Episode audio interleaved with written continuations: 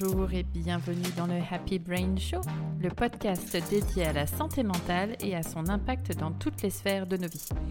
J'y parlerai de neurosciences, de thérapie, d'approches innovantes et scientifiques, le tout avec une touche de fun parce que je suis comme ça. Bonjour et bienvenue dans ce nouvel épisode de Happy Brain Show. Je suis ravie de vous retrouver aujourd'hui et j'ai le plaisir d'accueillir Foued Benaidi qui est microkinésithérapeute. Déjà, il faut s'entraîner pour le dire hein, quand on dit jusqu'au bout. Donc merci d'être là Foued. Alors, je suis très heureuse que tu aies accepté d'intervenir aujourd'hui. Euh, tu fais partie des personnes qui m'ont accompagnée cette année et qui m'ont permis de continuer mon cheminement de libération et d'alignement. Donc c'était important pour moi que tu sois là. Je suis contente que tu aies accepté. Euh, et si je t'ai demandé d'intervenir aujourd'hui, c'est aussi parce que dans le dernier épisode de Happy Brain Show, on a abordé la notion de changement de comportement et de comment les comportements se construisaient. Et dès l'introduction, je dis aux gens que euh, on va partir du principe qu'on arrive neutre dans ce monde et qu'on est construit ensuite par les expériences que l'on vit.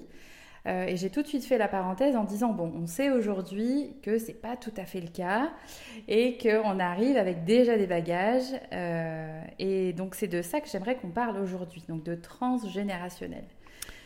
Bonjour Yelena, bonjour, à toutes et à tous, merci pour euh, ton invitation. C'est avec plaisir que je, que je participe à, ton podcast qui va être riche, j'en suis sûr. Alors effectivement, on en parlait en, juste avant l'enregistrement, mhm. on croit naître euh, sans bagage. Et en fait, c'est pas du tout le cas. On croit naître neutre. Voilà, c'est l'expression que tu avais mhm. utilisée. On croit naître neutre. Et en fait, quand tu l'avais euh, évoqué dans ton précédent podcast, tu t'es rendu compte qu'il y a quelque chose qui clochait. Exactement. Et c'est ça ce dont on va parler aujourd'hui. Euh, j'utilise souvent cette expression avec les, les gens que j'accompagne. C'est un peu lorsque tu achètes un téléphone, une tablette, un ordinateur. Et eh bien souvent, il y a déjà des programmes préinstallés. Et ce sont ces programmes préinstallés qui, euh, parfois, euh, peuvent euh, jouer énormément sur nos comportements. L'idée serait peut-être de prendre conscience de, de l'importance de ces programmes et pourquoi pas les modifier, les supprimer ou les remplacer. Alors déjà, est-ce que tu, pour commencer, Fouad, est-ce que tu peux nous expliquer un petit peu cette notion de transgénérationnel? Alors, euh, oui. Alors, avant, avant de parler de transgénérationnel, c'est peut-être important qu'on parle de, génétique, d'ADN. Oui, ok. Euh, on va même d'ailleurs parler d'épigénétique. Euh, l'épigénétique, pour ceux qui ne connaissent pas, c'est vraiment la, nouvelle branche de, la médecine. c'est ce qui fait le pont entre la génétique, selon moi, et tout ce qui est transgénérationnel. Euh, pendant, pendant longtemps, euh, on s'est euh, on s'est concentré sur la génétique. Mhm. Ça a été le, grand défi des années 80-90 d'essayer de, constituer le, génome des, des gens. Il y a eu des, des milliards d'investis. C'était la course folle à celui qui arriverait à lire l'ADN mhm. d'une personne. Et donc pour ça, il fallait pouvoir obtenir le génome de quelqu'un. Donc on sait, les, les, les, investisseurs, les scientifiques pensaient qu'en qu'en ayant une lecture du génome, on pourrait connaître toutes les pathologies, toutes les fragilités d'une personne. Mhm. Donc autant dire que c'était un peu euh, le, Graal. Et puis on s'est vite rendu compte que ce n'était pas si simple que ça. On pouvait, euh, donc en, 2001, si je dis pas de bêtises, on a commencé à sortir les, les, premiers euh, séquençages de, de, génome humain et on s'est rendu compte que qu'on n'avait pas accès à toutes les pathologies ou tous les comportements des individus. Et on s'en est rendu compte notamment lorsqu'on a travaillé sur des jumeaux. Car comment expliquer que des vrais jumeaux euh, peuvent avoir le, même génome et pourtant ne vont pas du tout présenter au cours de leur vie euh, les mêmes fragilités, les mêmes pathologies. Il euh, y a un des, deux frères qui va présenter une calvitie alors que l'autre non. L'autre risque de faire un cancer du pancréas alors que l'autre pas du tout. Euh, un va, va avoir des addictions avec la cigarette ou l'alcool alors que l'autre pas du tout. Et là, du coup, les scientifiques se sont vraiment posé de grandes questions en disant mais c'est pas possible. On a le génome, on a investi des milliards, on a, ils ont les mêmes chromosomes, les mêmes, les mêmes gènes et pourtant il n'y a pas le même individu en face de nous. Voilà, c'est comme ça que du coup, ils se sont intéressés euh, à, la biologie et ça a été réellement une grande révolution de ces dernières années. La génétique, euh, c'est quoi Yelena La génétique, c'est euh, la lecture de l'ADN. Mhm. Euh, L'ADN, c'est euh, un peu le, le programme du vivant. hein. On- si vous vous souvenez tous de, de vos cours de, de biologie de lycée, on a euh, 23 paires de chromosomes. Il y a la 23e paire qui va donner le sexe. hein. On est soit euh, XX, on est femme, soit XY, on, on- on est homme. Mhm. Voilà, donc c'est des gonades, hein, soit avec des ovaires, soit des testicules. Je ne parle pas de- du tout d'orientation sexuelle ou de comment on se sent à l'intérieur de soi, mais je parle vraiment au niveau génétique. Donc ça, à la base, c'est la génétique. L'ADN est constitué euh, euh, de quatre éléments. hein. Euh, C'est le, les nucléotides, l'adénine, la thymine, la guanine, la cytosine, A, T, G, C. Et euh, vous prenez toutes ces lettres, vous les secouez, vous les mettez euh, dans plein de sens, euh, vous les mettez en trois dimensions, et vous obtenez des brins d'ADN euh, qu'on va retrouver dans, dans vos chromosomes et qui vont, euh, qui, cette information va s'exprimer via des, des gènes. Voilà. Les gènes sont des morceaux euh, d'ADN qui correspondent à des informations génétiques qui vont coder pour des protéines uniques. Ces protéines qui vont faire qu'une cellule va devenir une cellule de peau, une cellule de cheveux, une cellule de foie. C'est ce qui fait que des cellules vont euh, soit euh, mourir, soit des cellules vont se, se, se dupliquer, se multiplier. Voilà, donc c'est ça la génétique à la base, c'est l'ADN. Et puis, euh, comme euh, je, je viens de te l'expliquer, on Mhm. s'est rendu compte que c'était euh, plus compliqué que ça, car des vrais jumeaux ont le même génome, ont les mêmes brins d'ADN, les mêmes gènes, et pourtant vont pas du tout présenter le même profil. Mhm. Et c'est là qu'on s'est rendu compte et qu'on a commencé à créer cette, cette branche de la médecine qui s'appelle l'épigénétique. L'épi, ça veut dire au-dessus, génétique au-dessus de- du gène. Et donc là, on s'est rendu compte euh, qu'il existait une espèce de, couche d'informations complémentaires euh, qui vont être euh, au niveau du, du gène et qui vont être utilisées par les cellules, ou pas. En d'autres termes, l'épigénétique correspond à l'étude des changements dans l'activité des gènes, dans leur modulation. Ok, donc ça, ça veut dire que, donc, comme tu le disais, même en ayant les mêmes gènes, c'est le ou pas en fait qui vient me chercher Exactement. là. C'est ça. C'est il y a la même chose, les mêmes informations, mais à un moment donné, il y a quelque chose qui se déclenche ou pas. C'est exactement ça. C'est le ou pas qui est hyper important. C'est le ou pas que- qu'on Mhm. va tenter d'expliquer aujourd'hui. Euh, on s'est rendu compte que dans l'ADN, il n'y a que 15% de l'ADN qui code pour les programmes de la vie, le programme du vivant. Donc en fait, lorsqu'à l'époque on a fait la course au génome, on s'est rendu compte qu'il n'y avait que 15% de l'ADN qui était intéressant. Tout le reste, ils l'ont appelé l'ADN poubelle. 85% Carrément, l'ADN poubelle. Eh, sauf qu'il n'est pas poubelle. Sauf qu'au contraire, ces 85% qui au départ étaient de la- de l'ADN poubelle d'après les, les- les chercheurs, en fait, c'est juste méga important car ces 85% d'ADN sont responsables de la fabrication des molécules d'ARN. On a beaucoup parlé pe- pendant Oui. le Covid parce qu'on s'est rendu compte que certains virus, justement, Mhm. modifiaient les molécules d'ARN. Donc l'ARN, c'est quoi? C'est euh, de l'ADN, euh, c'est des branches plus courtes, c'est monobrun, ça circule dans tout le corps Mhm. et ça régule le fonctionnement des gènes. L'ouverture ou pas des gènes, la fonction ou pas des gènes. On allume, on éteint un gène. Ok. Voilà, c'est ça l'ARN. Donc ça, c'est 85% de l'ADN. Donc ça a été une révolution lorsque les chercheurs ont compris ça. Donc, pour répondre à ta question du ou pas, eh ben, qu'est-ce qui va faire que ça va activer les gènes ou pas Donc il n'y a pas de, de bien ou de mal. hein. Il n'y a pas les gènes sont Mhm. activés, c'est bien, ils s'éteignent, euh, c'est pas bien. C'est pas du tout ça. C'est-à-dire que c'est un équilibre à trouver hein, dans, dans, dans le corps, dans l'homéostasie. C'est parfois c'est intéressant d'allumer un gène, parfois c'est intéressant de l'éteindre. Euh, je vous donne un exemple. euh, euh, L'été, c'est plus intéressant euh, de fabriquer euh, plus de peau, de la brunir pour éviter les coups de soleil. Et l'hiver, il y a moins besoin. Donc Mhm. on peut éteindre certaines fonctions du gène. Euh, parfois, c'est plus intéressant de faire pousser euh, des ongles, des poils, des cheveux pour se protéger du froid. Parfois, il vaut mieux l'éteindre si on vit dans un pays plus chaud. Mhm. Donc, il y a toujours des adaptations. Donc, ça s'ouvre ou ça se ferme, il n'y a pas de bien ou de mal, c'est juste de l'adaptation. Et parfois, ces fonctionnements sont déséquilibrés. C'est là où la pathologie peut arriver, le mal-être peut arriver, plein de choses. donc le ou pas va dépendre de beaucoup de choses. Mhm. Mais il y a, y a, un déclencheur au fait que ça, ça, soit on ou off, en fait, comme ça? Il y a des déclencheurs? Ouais, alors si on, rentre un peu plus dans, dans la technique, on va parler d'acétylation ou de méthylation. L'acétylation, c'est le fait euh, d'ouvrir. Alors, comment expliquer ça?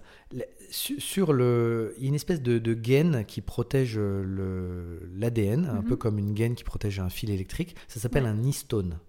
Et cet histone. Comme pour les neurones. Exactement, comme pour les neurones, il y a gaine de myéline. Voilà. Et les histones pour l'ADN, eh ben, soit ça s'ouvre, ça modifie la structure de l'ADN qui est en 3D, donc mhm. soit ça s'ouvre et ça modifie la structure, soit ça se, ça se ferme.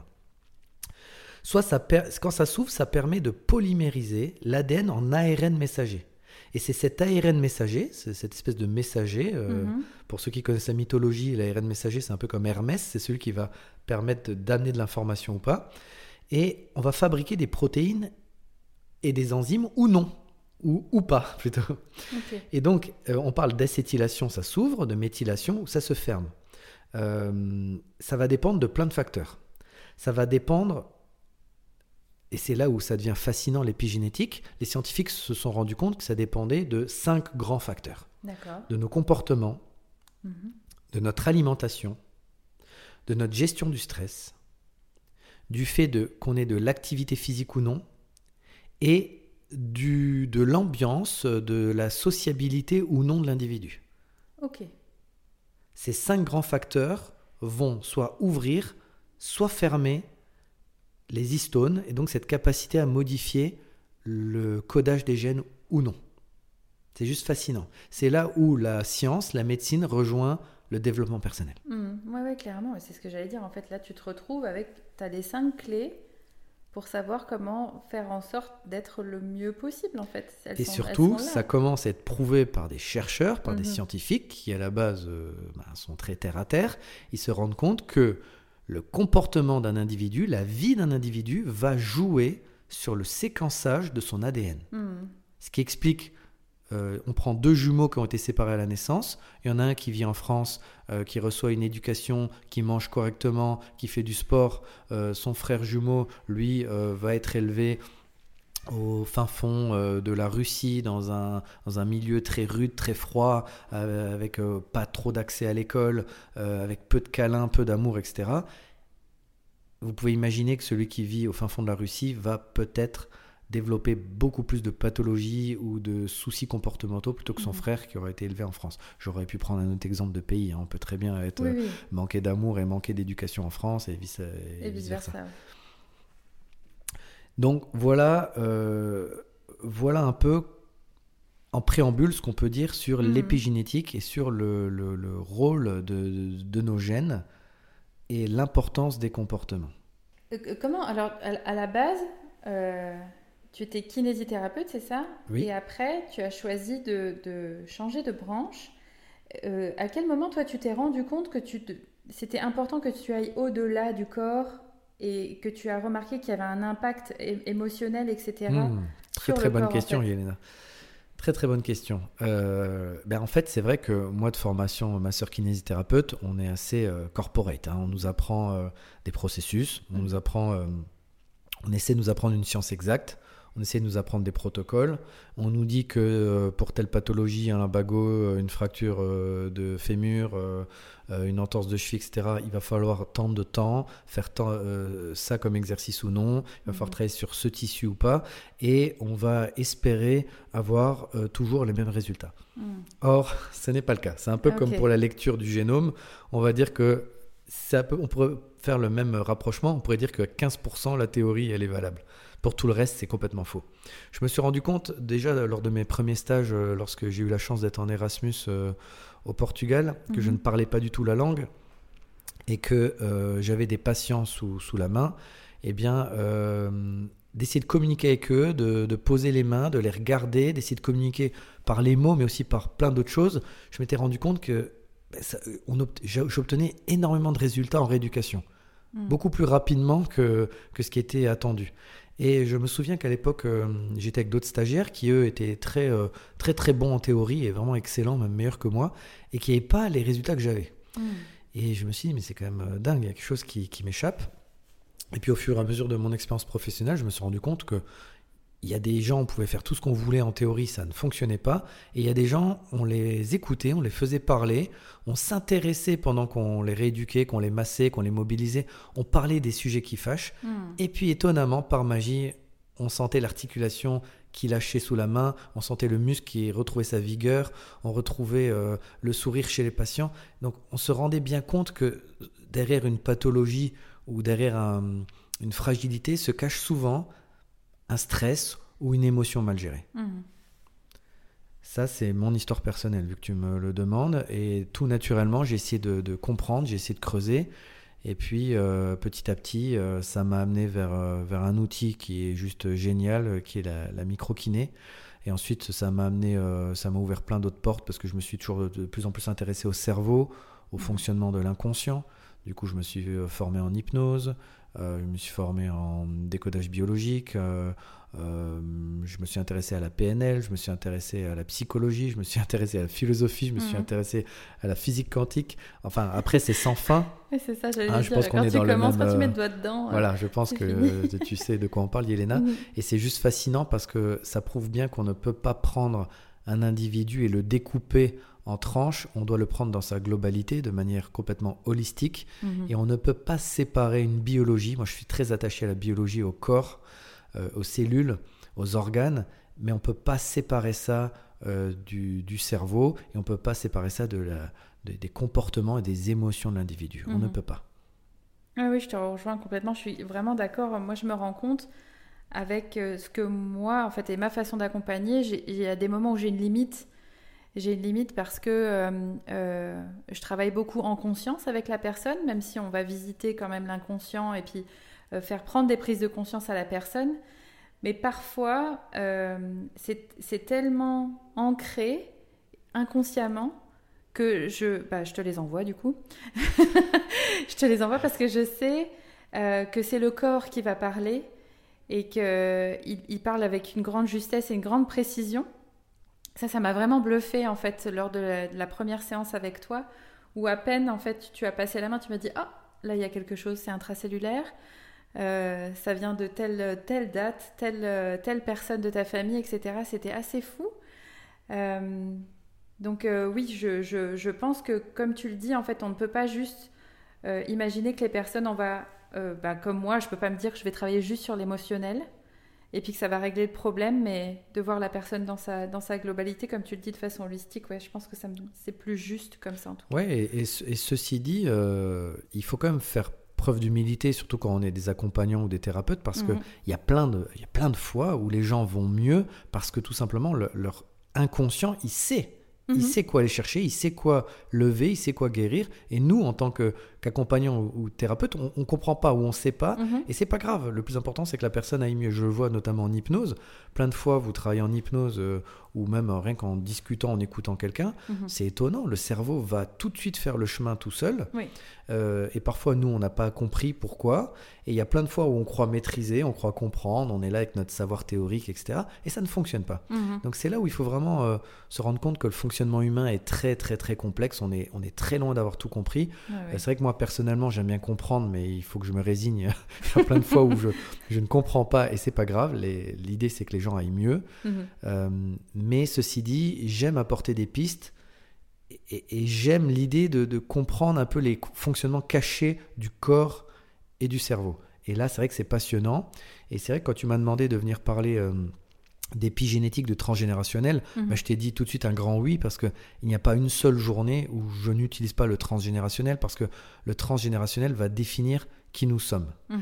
Alors, du coup, je vais, je vais en profiter pour, bah, pour expliquer c'est quoi le transgénérationnel Oui, parce oui, que là, on vient de parler de génétique, d'épigénétique. Ouais, ouais. Et le transgénérationnel, bah, en fait, c'est un concept. hein, c'est un concept. Ce, ce sont les, les- les mémoires, donc transgénérationnelles, donc qui trans qui, euh, qui transitent, qui font le pont entre les générations. Euh, donc les générations, on parle de nos aïeux, des gens qui, qui étaient là avant nous, les gens qui qu'on peut nommer, qu'on peut dessiner sur notre arbre généalogique. Mhm. Donc le, transgénérationnel, c'est un concept de mémoire transmise. Euh, c'est une transmission d'émotions mhm. et de comportements transmis par nos ancêtres. Souvent par des gens qu'on n'a même pas connus. C'est ça qui est fou en fait. Ça qui est fou. Parce que pour la, pour la transmission génétique via l'ADN, euh, c'est rien du tout de transmettre une information sur 3, 4, 5, 6, 7 générations. Hmm. Pour l'ADN, c'est rien du tout. Euh, si, on, si, on, si on déroule, euh, si on, essayait de dérouler euh, une, frise historique de l'humanité, cette génération, cette génération d'Yelena ou, ou cette génération de Foued ou, vous les auditeurs qui, qui, écoutez, mhm. ce n'est rien du tout. C'est une goutte d'eau dans l'histoire, dans la temporalité de, de l'univers. Mhm. Donc en fait, cette génération, ça nous paraît tellement loin, mais en fait, c'est rien du tout. Donc si vous avez un ancêtre qui a qui a connu un, trauma, euh, eh bien, c'est un peu après un loto. Alors, il y a des règles. Hein. il y a des règles. Euh, on pourra expliquer pourquoi parfois c'est transmis, pourquoi, pourquoi ça ne l'est pas parfois. Mhm. Mais il y a des règles. Mais euh, effectivement, on peut très bien transmettre une information qui date de 3, 4, 5, 6, voire 7 générations au-dessus de nous. Ouais, ça c'est quand même fou. Hein. Alors, après, justement, pour les auditeurs qui, qui sont avec nous, là, comment on Comment on sait en fait que c'est cette voie-là qu'il faut prendre tu vois? Eh bien, on ne sait pas. Il est là le problème. C'est que ça échappe complètement à notre conscient. Il est là le souci. Ok, donc on ne peut pas savoir que ce qui nous pose souci actuellement, ça peut venir d'un de nos aïeux en fait. C'est compliqué de le savoir? Bah, Seul, c'est très compliqué. parce que quand ça nous concerne, en plus, on, mhm. a des, on a des espèces de protection du, du mental, de l'ego donc du conscient. N'oubliez pas, euh, chers auditeurs, que le conscient n'est que 5 à 10% mhm. de votre cerveau, 5 à 10%, et tout le reste, donc 90 euh, à, 90 à 95% pardon, du cerveau, c'est de l'inconscient. Donc mhm. ça échappe à notre conscient. Il n'y a qu'en discutant avec les gens de notre famille, avec des amis, avec des thérapeutes, en lisant des bouquins, en regardant des films, il n'y a que comme ça qu'on peut commencer à percuter. Ok. Parfois sur une simple discussion où euh, quelqu'un m'a dit récemment, j'ai regardé une série sur Netflix, euh, le, chemin de l'Olivier, je crois, qui parlait de constellation familiale. Hop, il a percuté des choses. Un autre va, va, lire un, livre euh, de Boris Cyrulnik mhm. sur l'impact de, l'histoire familiale sur nos comportements. Pouf, ça, ça, lui a fait tilt.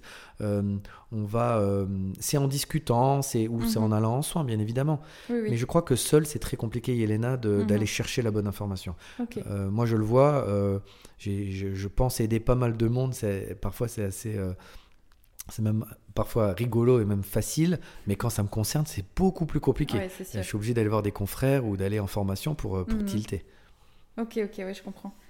Euh, est-ce, est que tu pourrais nous donner des exemples concrets qui t'ont qui t'ont un peu marqué en fait dans, dans ta carrière là, où, où, très rapidement tu t'es rendu compte en fait que euh, c'était pas la vie d'aujourd'hui de la personne qui posait problème, hein, euh, c'était vraiment.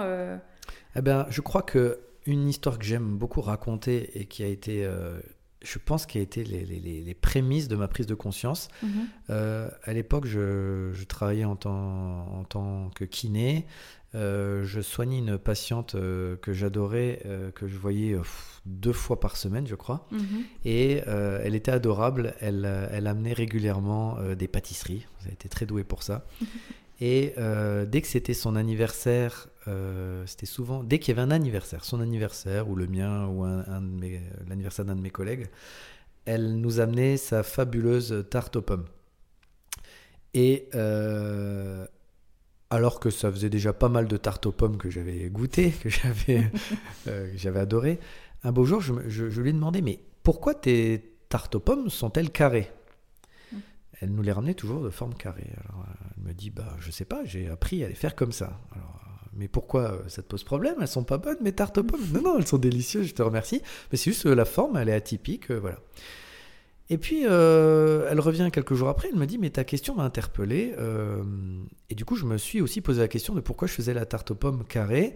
Et, euh, et la réponse, elle est simple, c'est parce que ma mère aussi fait les tartes aux pommes carrées. Alors naturellement, je lui ai posé la question, mais pourquoi ta mère fait-elle les tartes aux pommes carrées? Elle me dit, bah, j'en sais rien, il faudrait que je lui pose la question. Bon, quelques jours ou quelques semaines sont passés, je ne me souviens plus trop. Mhm. Et elle voit sa, sa, sa maman. Et donc, elle lui pose la question Maman, pourquoi est-ce qu'on fait les, les, les tartes aux pommes carrées dans notre famille? Et elle la regarde tout naturellement, elle lui dit mais on les fait carrés parce que mamie les faisait carrés. et donc je pense que là j'étais vraiment rentré dans le transgénérationnel. Mhm. Donc quand elle m'a répondu ça, j'étais mort de rire et je lui dis bah ok alors va falloir vraiment qu'on aille demander à ta mamie pourquoi elle fait les tartes aux pommes carrées. Alors elle me dit bon écoute je vais l'appeler et je vais lui demander. Alors elle appelle sa mamie et euh, elle dit mamie écoute euh, euh, voilà je veux savoir pourquoi moi je fais les tartes aux pommes carrées pourquoi maman fait les tartes aux pommes carrées et pourquoi toi tu nous as appris à- tu nous as transmis ce- cette information Euh, pourquoi est-ce qu'on est en loyauté avec ces euh, tartes aux pommes carrées? Et la mamie a éclaté de rire au téléphone de ce qu'elle m'a dit. Elle m'a dit mais mais mais ma petite fille, je fais les, les tartes aux pommes carrées parce que tout simplement à l'époque, nous avions un poêle à bois et que le seul plat qui rentrait, il était carré. voilà. Donc la mamie, c'était de manière tout à fait pragmatique. Mhm. On pourrait dire que c'est le trauma initial. Elle aurait Ouais, voulu faire une tarte aux pommes ronde, mais elle ne pouvait pas. Elle n'avait pas Mhm. euh, l'outil nécessaire. Elle les a fait carrées. Et par loyauté, sa fille, sa petite fille, euh, ont continué à faire les tartes aux pommes carrées. Mhm. Le fait d'avoir pris conscience de ça, il se pourrait que son propre enfant, ma patiente, ne fasse plus les tartes aux pommes carrées, mais se Mhm. décide un jour de les faire rondes, euh, en losange, ce qu'on veut. Mhm. Voilà, c'est ça les- c'est ça l'épigénétique, c'est ça le transgénérationnel. Ce sont des informations transmises et c'est souvent quand, quand il y a une loyauté que ça pose problème. Ok. Est-ce que tu as un exemple euh, où là, on, on était euh, euh, plus sur un aspect santé, ou euh, on évoquait tout à l'heure euh, de la dyslexie, par exemple Tu me parlais de, dys- de dyslexie Ah oui, c'est vrai, j'ai eu un cas fascinant une fois où, je, le, où une maman m'amène, je me souviens plus c'était un garçon ou une jeune fille, dyslexique, Mhm. voilà. Mais moi, j'ai pour habitude de- de- de- de- de- d'être pinailleur sur les questions et, et je, je lui dis, mais votre enfant est dyslexique, mais, mais c'est quoi son problème? Bah, Je ne sais pas, il est dyslexique, il va chez un, or- euh, chez un orthophoniste régulièrement, euh, euh, il confond les lettres, il n'y arrive pas. alors moi, ça ne me, ça, ça me convenait pas comme réponse. J'ai- toujours besoin que ce soit précis. Je, je crois que pour que qu'on aille mieux, qu'on qu'on lâche des choses en nous, il, il faut de la précision. C'est pour ça Mhm. que c'est important d'aller chercher de l'information. Et alors du coup, je me tourne vers cet enfant et je lui dis, mais c'est- c'est c'est- c'est quoi les lettres avec lesquelles tu as des soucis?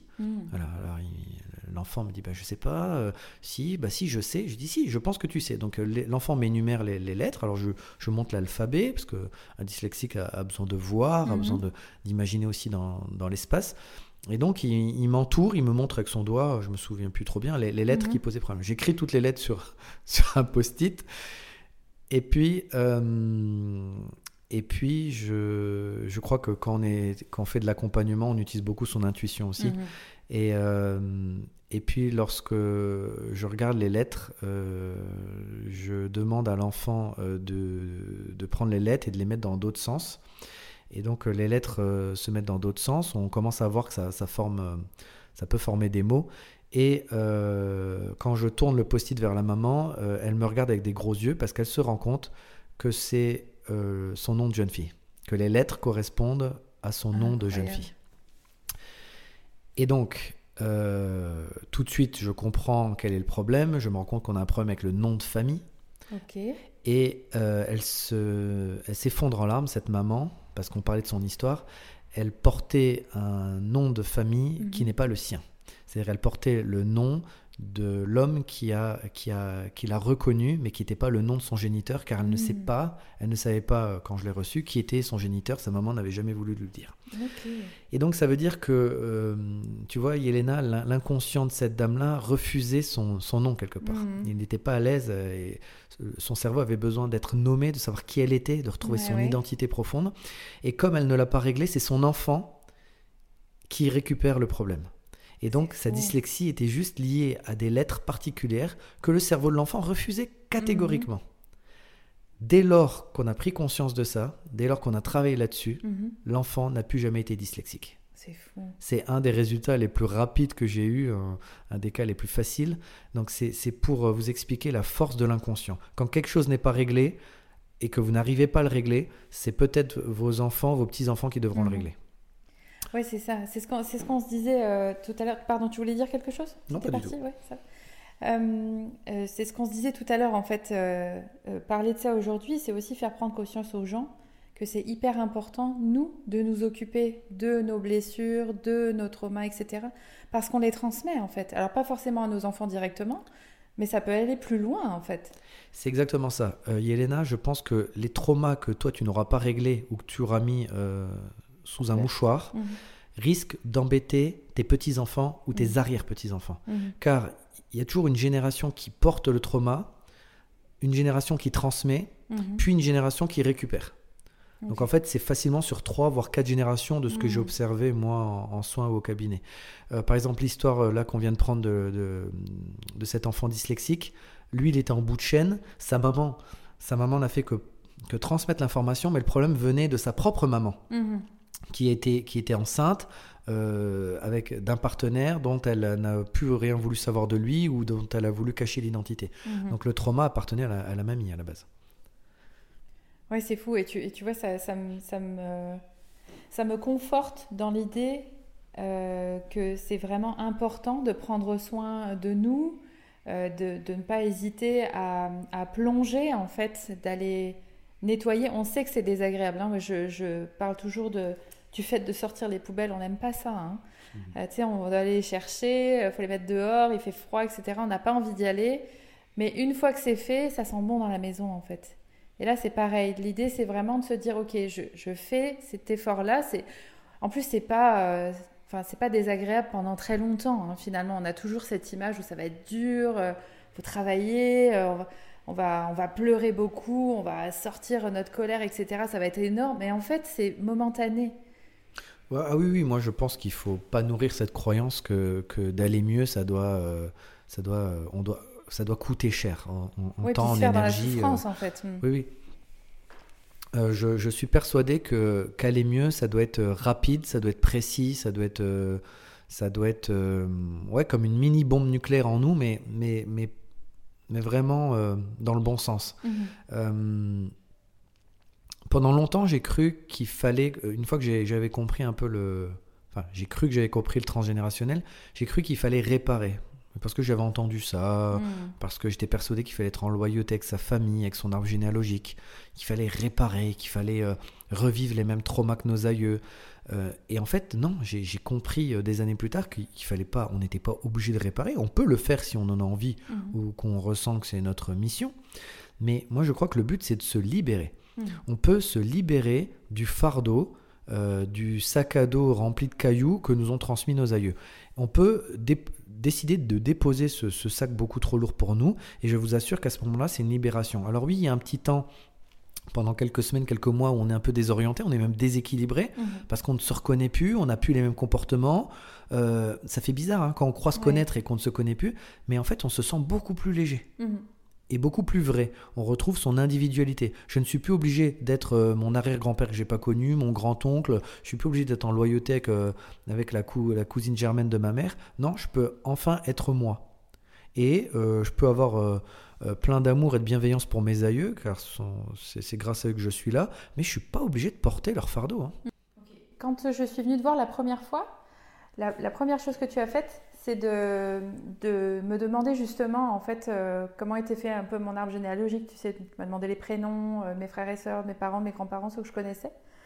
J'ai une autre question d'ailleurs qui me vient. Euh, tout à l'heure, tu as évoqué le fait de ne pas connaître, tu vois, où son père, ou et, et, du coup, il n'y a pas l'information consciente, mais il y a l'information inconsciente. Exactement. Et du coup, qu'est-ce que ça a comme impact en fait quand tu ne sais pas d'où tu viens?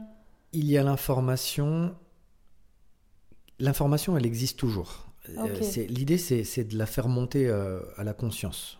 Plus, vous serez conscient, plus vous serez léger. Ouais. Euh, une... si tu es dans l'incapacité d'entrer en communication avec ton père, par exemple, tu l'as jamais connu, tu ne sais pas qui il est. En fait, c'est tout, tout, le truc, c'est de savoir comment tu le vis. Si mm. tu n'as pas connu ton père, mais que c'est ok qu'on en parle depuis que tu es petit, qu'on t'explique que c'est pas un problème, mais si c'est tabou, mhm. si c'est secret, c'est là où ça pose problème. Il faut comprendre que les transmissions euh, transgénérationnelles et épigénétiques euh, ne, ne, se font que parce qu'il y a eu un traumatisme. Les traumatismes, c'est toujours les mêmes. Ce mhm. sont les non-dits, les secrets de famille Mhm. ou les comportements qui ont été tabous dans une société ou euh, à une époque donnée. Hein, par exemple, autrefois, avoir un- des enfants hors mariage, c'était très mal vu. Oui, Aujourd'hui, oui, oui. c'est plus, euh, c'est plus une histoire. Euh, L'homosexualité, Mhm. il fut un temps, c'était, euh, c'était très compliqué. Aujourd'hui, euh, enfin, dans certains pays, ça allait encore énormément. Mhm. Mais aujourd'hui, c'est plus trop un souci. Aujourd'hui, c'est compliqué, mais c'est plus trop un souci. Ça peut être les divorces, les remariages, les, les, les, les, les enfants faits hors mariage. en fait, ce qui pose problème, c'est lorsqu'il n'y a pas d'amour. Quand il n'y a pas d'amour, ça pose un problème. Le cerveau déteste ça. S'il y a de l'amour, si je te dis depuis que tu es petite, euh, oui, euh, euh, ton géniteur, euh, c'était quelqu'un de pas fiable, et puis c'était juste une rencontre furtive, et puis il s'appelle comme ça, mais il vit dans le sud de la France, et puis si un jour tu veux, tu veux aller le contacter, ben on essaiera de le retrouver, t'inquiète pas. Là, il y a de l'amour, il y a de la communication, Mm. il n'y a pas de problème. Il y aura certainement du manque, mais ça fera pas de d'inscription dans l'ADN. Mhm. Ce qui va poser problème, c'est si on te cache la vérité. Si on sait qui est ton Mhm. géniteur et qu'on te fait croire qu'on ne le sait pas. Mhm. Ou si on fait tout pour jamais aborder ce sujet. Si on contrôle, voilà, si on contrôle, c'est qu'il y a de la peur. S'il y a de la peur, c'est qu'il n'y a pas d'amour. C'est lorsqu'il y a de la peur et du contrôle que ça pose un problème pour l'inconscient et donc pour ta génétique. Euh, des exemples, je peux t'en donner. hein. Euh, par exemple, euh, moi j'ai eu le cas d'une jeune fille qui venait me voir parce qu'elle commençait à sombrer dans l'alcool, mais pas à n'importe quel âge, à 28 ans. Mhm. Avant ça, bah, elle avait l'alcool festif, mais ça allait. À 28 ans, c'était carrément de l'alcoolisme. Donc du coup, bah, elle pouvait plus trop, elle se réveillait pas une fois sur deux pour aller travailler. Euh, ça commençait à détériorer sa santé. Sa famille commençait à s'inquiéter pour elle, le budget, etc. Voilà. L'idée, ça a été, euh, en travaillant sur son arbre généalogique, de se rendre compte qu'elle avait la mémoire de son arrière-grand-père, euh, qui, au même âge, avait fait faillite. Il avait fait faillite, il avait euh, joué au jeu d'argent ou quelque chose comme ça, et à l'époque c'était très tabou, on n'en a pas parlé. Il a Mhm. perdu la maison, il a perdu l'entreprise familiale, etc., etc. Et donc elle, sans s'en rendre compte, elle connaissait pas l'histoire parce que ça a été caché, et par loyauté inconsciente, au même âge que cet arrière-grand-père, pouf, elle a commencé aussi à sombrer dans l'alcool, parce que l'alcool, c'est souvent les notions de on a tout perdu, euh, on doit tout reconstruire. Euh, c'est ces notions de beaucoup de hum, d'écroulement de l'existence hein, lorsqu'on Mhm. commence à sombrer dans l'alcool souvent. Et donc, elle ne le savait pas. Mais par loyauté, son cerveau inconscient le savait. Ça, c'est un exemple. Une fois qu'on a pris conscience et qu'on s'est rendu compte qu'elle avait des loyautés. Alors, les loyautés, on les retrouve par rapport au prénom, par rapport aux dates de naissance, par rapport aux dates de décès. Euh, parfois, vous allez ressembler à, à un aïeux euh, que vous n'avez pas connu euh, dans votre démarche, dans votre posture, dans votre fa- façon de, de vous habiller, de, de parler, dans le choix du métier. C'est hallucinant lorsque vous commencez à chercher dans votre arbre généalogique. C'est juste génial en fait. hein. Mhm. Euh, des exemples, il y en a plein. Euh, je peux te donner l'exemple. euh, Excuse-moi, je reviens juste sur la oui. demoiselle. Oui. Elle a plus de problème d'alcool après Non, ça? ensuite elle a pu, euh, elle a pu donc continuer. je crois qu'elle a été suivie par en thérapie, mais du coup ça a commencé à être efficace, bien évidemment. Les exemples que je te donne, c'est des gens où du jour au lendemain ensuite ça allait mieux. hein. Ouais, Une ouais, fois que tu prends conscience, c'est hallucinant. C'est-à-dire que même si, alors, on va pas se mentir, c'est pas en trois jours. Ensuite, Mhm. c'est sur quelques semaines, quelques mois. C'est rarement au-delà d'un an, mais dans les mois qui suivent, il y a quelque chose qui se modifie. Et les Ouais, structures psychiques qui changent. Euh, Il y, a, il y a un- il y a un élan de vie, qui, une pulsion de vie qui, qui de nouveau est là. Il y a une Mhm. espèce de respect de soi, d'estime de soi qui revient très vite. Donc, euh, dès lors qu'on prend conscience d'une problématique, souvent dans les mois qui suivent, euh, moi, des, parfois les gens, je les revois que quelques mois après. On, on fait un check-up et ça va déjà beaucoup mieux. Mais Mhm. donc, c'est assez rapide. hein. Ok, ok. Mais il faut pas arrêter pour autant les suivis, les thérapies. Je trouve que Oui, c'est il très faut compléter complémentaire. quand même, bien exactement. sûr. ouais. Mhm. Euh, Et des, tu avais un des- autre exemple, tu me disais, ouais des loyautés, oui, on en a, on en a beaucoup. On a par exemple les gens qui vont euh, bizarrement avoir des, des pathologies, qui vont faire naître des pathologies. Alors on a euh, euh, par exemple en transgénérationnel un syndrome qui est très connu, c'est le syndrome du gisant. Le gisant, c'est celui qui n'a pas pu vivre longtemps dans une famille ou qui est mort de manière trop brutale ou du jour au lendemain. Et parfois, vous pouvez être en loyauté avec ces gisants et vous allez faire du, sa- du sabotage inconscient. Euh, Mhm. soit au même âge euh, que la personne avait quand elle est, quand elle est décédée, euh, soit euh, on va avoir les mêmes genres de sabotage que la personne. Par exemple, ça peut être physique. Ça peut être par exemple mon arrière-grand-père qui sur le champ de bataille à Verdun a perdu une jambe. On a dû l'amputer, l'amputer sur le sur le comment on appelle sur le champ de bataille, Ah ouais. eh bien, il se pourrait bien que moi, arrivé à une certaine période de ma vie, je vais m'arranger pour me fracturer euh, la même jambe que mon arrière-grand-père, euh, pour ne pas guérir, pour ne plus utiliser ma jambe pour être en loyauté avec cet arrière-grand-père. Je peux faire de Mhm. l'algodystrophie, je peux faire des nécroses, je peux faire un, une espèce de, de, de- de diabète, euh, je peux faire des infections, je peux faire. C'est c'est juste énorme les loyautés. J'ai soigné beaucoup, beaucoup de gens, j'ai aidé beaucoup de gens qui faisaient de l'algodystrophie notamment, en allant chercher les loyautés euh, chez les amputés, chez les accidentés dans leur, la- leur arbre généalogique. C'est passionnant. Ah, génial. Les gens au début, ils, nous regardent avec des grands yeux, puis après, ils vont, ils vont se renseigner, ils vont poser plein de questions à leurs parents, leurs grands-parents, Mhm. et puis euh, tout le monde est médusé, parce qu'on se rend compte que c'est... euh, Ouais, ouais. c'est même la localisation, l'organe en question est souvent le même. hein. C'est Ah, c'est fou. mais, mais c'est rassurant de voir que c'est vérifiable. Mhm. Ouais, c'est ça. On va avoir beaucoup de loyauté, Yelena, aussi avec les. euh, via les prénoms. hein. Parfois, on croit qu'on choisit les prénoms de nos enfants euh, par hasard, euh, mais que nenni. Mhm. C'est beaucoup l'inconscient qui choisit. Euh, parfois, on se rend compte que les, les prénoms euh, euh, sont déjà présents dans l'arbre généalogique, ou alors on va juste les transformer, on va juste modifier l'ordre des, des lettres. Euh, mais, mais souvent, on veut, on veut faire euh, revivre des gens de, de notre famille via les prénoms qu'on donne à nos enfants. Mhm. Euh, parfois, les gens vont se dire Oh, c'est marrant, dans la famille, on est tous nés à la même date. Euh, Ah, ma fille est née à la même date que moi, et puis moi, j'ai la même date que, que ma tante. Ah, c'est rigolo. hein. Bah oui, mais c'est quand même pas des hasards. On peut pas croire ouais. que c'est du hasard. Donc, allons chercher euh, pourquoi cette date-là en question? Pourquoi Mhm. l'inconscient collectif bloque sur cette date? Qui est-ce qu'on veut faire revivre? Ou quel événement on veut faire revivre qui est en lien avec cette date-là? Mhm. C'est tout sauf des hasards. On Ouais, peut ouais. pas laisser le hasard dans la science ou dans la médecine, c'est pas possible. Mhm. Ouais, alors là, tu nous as donné euh, plein de- d'exemples, euh, hyper variés en plus. Euh, comment on fait, tu vois, là, je pense aux auditeurs, comment, comment on fait pour savoir, ok, là, c'est vers là qu'il faudrait que je me tourne pour essayer de trouver des solutions à ce qui revient en boucle dans ma vie, par exemple, ou des choses comme ça? Bah, là, tu viens de- de- de- d'utiliser une expression qui est intéressante, qui revient en boucle. Ouais. Donc là, il y a, y a des lois dans le transgénérationnel, il y a des lois qu'on peut, qu'on peut apprendre. Souvent, ce sont les répétitions. Mhm. Lorsqu'il y a des répétitions, c'est pas des hasards. Donc les répétitions par les prénoms, par les mêmes racines de prénoms, Mhm. hein, parce que, euh, par exemple, il y a des familles, on va mettre des Marie partout. Oui. Anne-Marie, euh, Jean-Marie, euh, voilà. Donc euh, là, c'est pas des hasards. Quand, quand on met Marie, par exemple, c'est souvent une notion de, de vouloir, de vous vouloir nettoyer. On peut nettoyer des choses qui n'étaient Mm. pas très belles dans l'arbre généalogique. Hein, parce que Marie, c'est quand même, euh, c'est c'est pur, Oui, oui, c'est oui, blanc. ça. Euh, Ça me fait penser à un truc euh, du côté de ma mère. Elle- toutes ses sœurs s'appellent Marie quelque chose, sauf ma mère. Et ta mère s'appelle comment? Elle s'appelle Jacqueline. Jacqueline. Euh, Jacqueline, on peut. Alors, c'est là où c'est intéressant aussi d'utiliser la langue des oiseaux. La langue des oiseaux, c'est comment on, on- on entend les prénoms, euh, Mhm. pas comment, on- pas forcément l'étymologie avec les racines, mais ce qu'on entend. Jacqueline, moi j'entends le lien avec Jacques. Oui, ben, on lui a dit que c'est parce que son père, c'était un monsieur qui s'appelait Jacques, mais sauf qu'elle l'a jamais rencontré. Bon, ben voilà. si Donc, tu vois, là déjà, ça, ça- tout de suite, Ah si ouais. tu me dis c'est la seule qui n'a pas le prénom Marie, ça veut dire que ta maman va porter l'espoir Mhm. d'aller peut-être résoudre les, les non-dits familiaux, parce qu'on va garder le lien avec Jacques, celui qu'on n'a pas connu. Alors que les autres, c'est Marie. Donc Marie, on va mettre des maris parce qu'on veut nettoyer Mhm. euh, l'image des femmes qui ont eu une sexualité hors mariage. D'accord? Donc dès qu'on met des maris un peu trop dans les familles, c'est qu'on a voulu nettoyer la sexualité des femmes.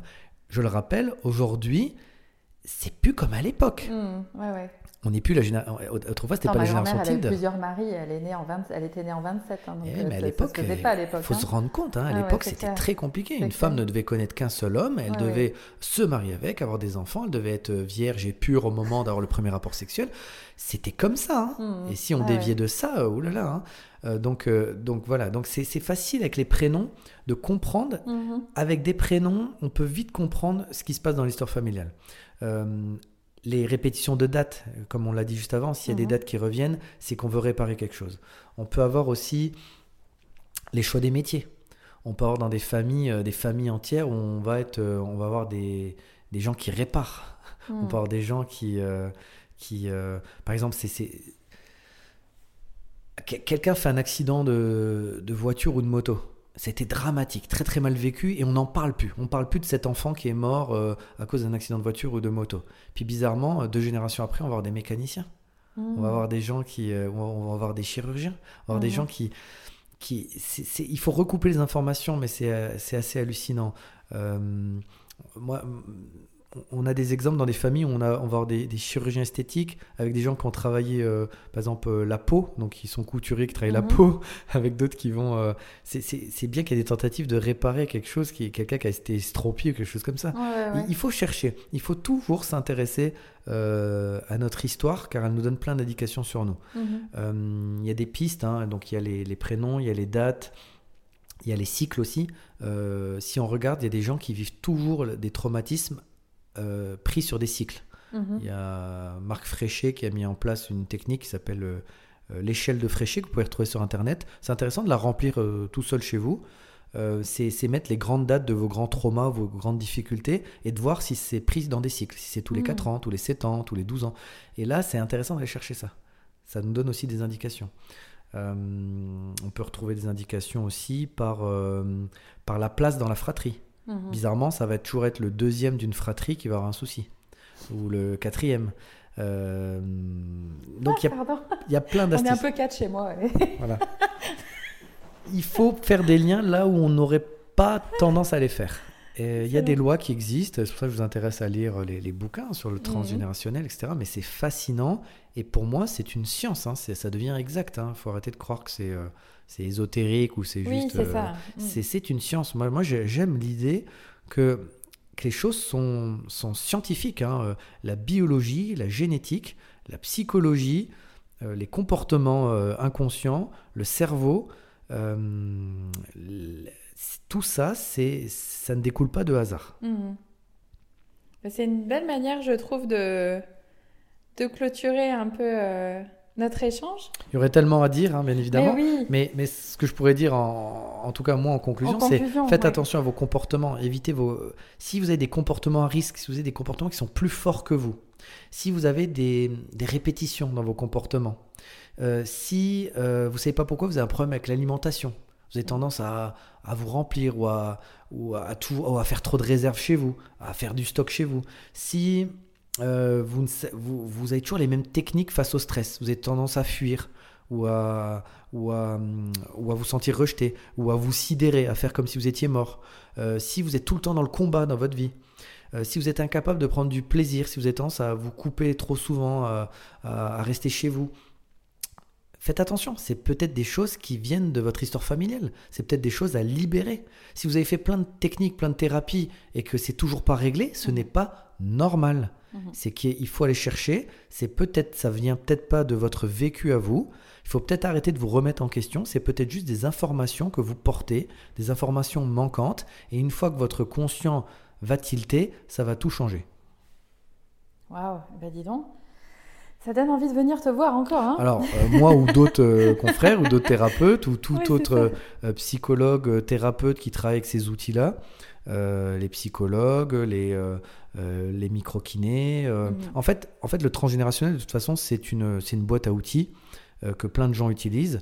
Moi, je l'utilise à ma manière, mais il y a Mhm. plein d'autres gens qui l'utilisent d'autres manières. Oui. Euh, euh, Il y a- il y a des gens qui font des constellations familiales, il y a Mhm. des psychogénéalogistes, il y a des, euh, il y a des, euh, il y a des thérapies. Enfin, il existe plein, plein de choses. À vous de trouver le, le bon thérapeute, le bon accompagnant. Et euh, une fois que vous êtes prêt, une fois que votre, de- une fois que l'inconscient est prêt, il vous le fait savoir. Mhm. Il vous fait vivre des synchronicités, il va vous mettre des livres sous le nez, il va vous mettre des noms de thérapeutes sous le nez, il va vous faire euh, euh, prendre conscience. Donc euh, allez-y, écoutez-vous. Yes, super. Merci beaucoup, Foued. Je t'en prie, Elena. Euh, comment on peut euh, euh, venir vers toi? Est-ce que tu as un site web? Est-ce que tu as des choses comme ça ou pas? Je vois que tu grimaces. Vous n'avez pas l'image, mais moi je l'ai. Alors, oui, je grimace parce que malheureusement, je, je, je, je, je- je ne suis plus en capacité d'accepter des, des nouveaux patients, ou alors c'est vraiment au compte-goutte, ou alors c'est vraiment les, les, les cas. les cas très compliqués où Ouais. les gens qui ont tout essayé, euh, voilà, mais je prends au compte-goutte parce que malheureusement, par contre, n'hésitez pas à, voilà, à, à vous tourner vers d'autres thérapeutes. Il y en a Mhm. partout en France ou en Belgique, au Luxembourg qui sont compétents. Faites fonctionner le bouche à oreille, c'est souvent euh, mieux que, que n'importe quelle publicité, Mhm. le bouche à oreille. Et puis, euh, voilà ce que je peux te dire, Yelena. Mais Ok. Merci en tout Je cas pour prie. tout ce que tu nous as apporté là aujourd'hui. C'était vraiment. Bah, frustrant parce qu'on peut amener tellement plus d'informations, mais, Mais oui. les- voilà, l'idée Bah, c'était un de d'ouvrir un. Écoute, Voilà, hein, voilà. on fera un autre épisode avec grand plaisir. voilà. À très bientôt, Yelena. Merci beaucoup.